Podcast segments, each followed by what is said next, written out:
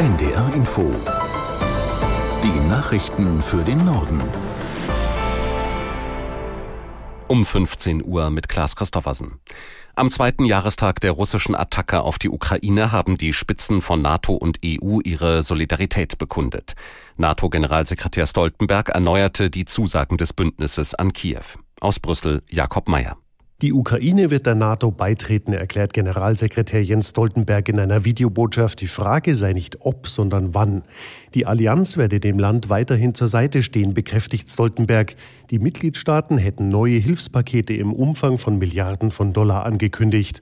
Dabei gehe es um Artilleriemunition, Luftabwehr, Drohnen und Kampfboote sowie um Ausrüstung und Ersatzteile für F-16 Kampfjets. Die Lage auf dem Schlachtfeld bleibt äußerst ernst, betont Stoltenberg. Auch die Bundesregierung und Unionspolitiker haben sich anlässlich des zweiten Jahrestages des russischen Angriffs auf die Ukraine geäußert. Alle betonten, dass Deutschland das Kriegsland weiter unterstützen wird.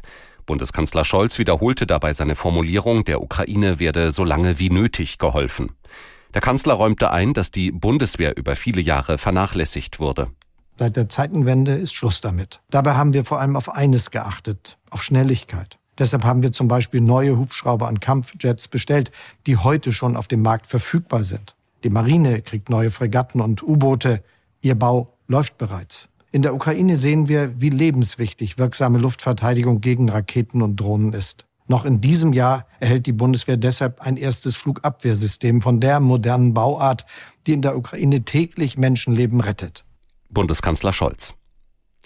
Die israelische Armee meldet erneut Kämpfe in Khan Yunis und der Stadt Gaza.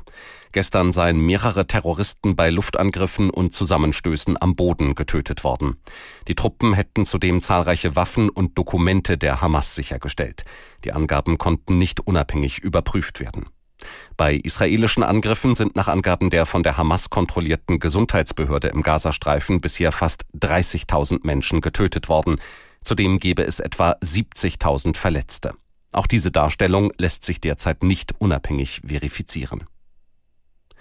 Bundestagspräsidentin Baas hat die Wirtschaft aufgerufen, sich mehr gegen Rechtsextremismus und für Demokratie und Zusammenhalt einzusetzen. Baas sagte den Funke-Zeitungen, dass ausgerechnet in Deutschland wieder verfassungsfeindliche Kräfte im Aufwind seien, mache im Ausland vielen Angst.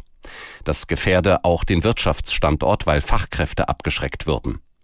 In den vergangenen Wochen hätten schon zunehmend Unternehmen Position bezogen. Baas sprach sich auch dafür aus, das Wahlalter generell auf 16 Jahre zu senken, auch bei der Bundestagswahl. Das tue der Demokratie gut. Je früher Menschen wählen gingen, desto wahrscheinlicher sei, dass sie regelmäßig ihre Stimme abgeben. Bei der Europawahl sowie in einigen Bundesländern dürfen schon jetzt 16-Jährige teilnehmen. In der zweiten Fußball-Bundesliga hat Hannover 96 den Sprung auf Platz 3 verpasst. 96 verlor beim Tabellenletzten Osnabrück mit 0 zu 1. Die Osnabrücker haben durch den Sieg jetzt noch sieben Punkte Rückstand auf Relegationsplatz 16. Eintracht Braunschweig hat gegen Hertha BSC 1 zu 1 gespielt und bleibt auf Rang 15. Außerdem verlor Kaiserslautern gegen Karlsruhe mit 0 zu 4. Das waren die Nachrichten.